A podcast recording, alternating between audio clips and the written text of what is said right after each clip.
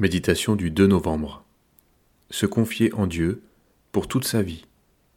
Lire Ésaïe 46, verset 4. Jusqu'à votre vieillesse, je serai le même. Jusqu'à votre vieillesse, je vous soutiendrai. Je l'ai fait, et je veux encore vous porter, vous soutenir et vous sauver. La pauvre veuve dont parle l'Évangile a reçu sa récompense de la part du Seigneur parce qu'elle donnait de son nécessaire tout ce qu'elle avait pour vivre. Luc 21, verset 4. Dieu bénira toujours, spirituellement et matériellement, celui qui accepte de perdre pour donner, afin qu'il puisse encore donner.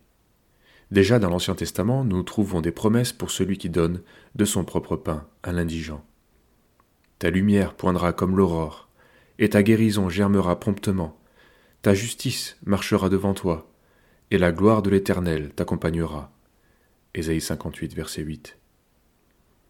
Le croyant qui a renoncé à rechercher la richesse et la gloire pour lui-même n'aura pas une vie égoïste et étriquée, car tel n'est pas le plan de Dieu.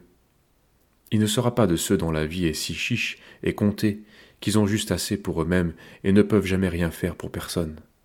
Il ne campera pas sur ce qu'il possède dans cette tension qui exclut tout partage il acquérera ses biens dans la fidélité d'une bonne gestion et la reconnaissance envers Dieu. L'homme qui aime le Seigneur ne vivra pas non plus dans la crainte d'être dépossédé, car il sait que Dieu veille. Quand l'Éternel approuve les voies d'un homme, il dispose favorablement même ses ennemis. Proverbe 16, verset 7.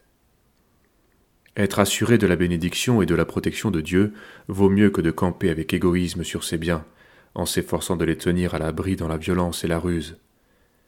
Nous sommes responsables de l'usage que nous faisons des bénédictions que Dieu nous accorde. Elles ont toutes une finalité voulue par lui, car il ne fait rien pour rien. L'Éternel a tout fait pour un but, même le méchant pour le jour du malheur. Proverbe 16, verset 4. Ainsi, tout en nous réjouissant devant Dieu, avec action de grâce pour les biens qu'il nous donne, renonçons à user égoïstement de ses bénédictions. Dans la mesure où nous sommes donnés au Seigneur, nous avons choisi que notre vie, notre corps et nos biens lui soient livrés pour servir à la louange de la gloire de sa grâce. Cherchons donc de tout notre cœur à atteindre le but qu'il a assigné à chaque bienfait qu'il nous accorde.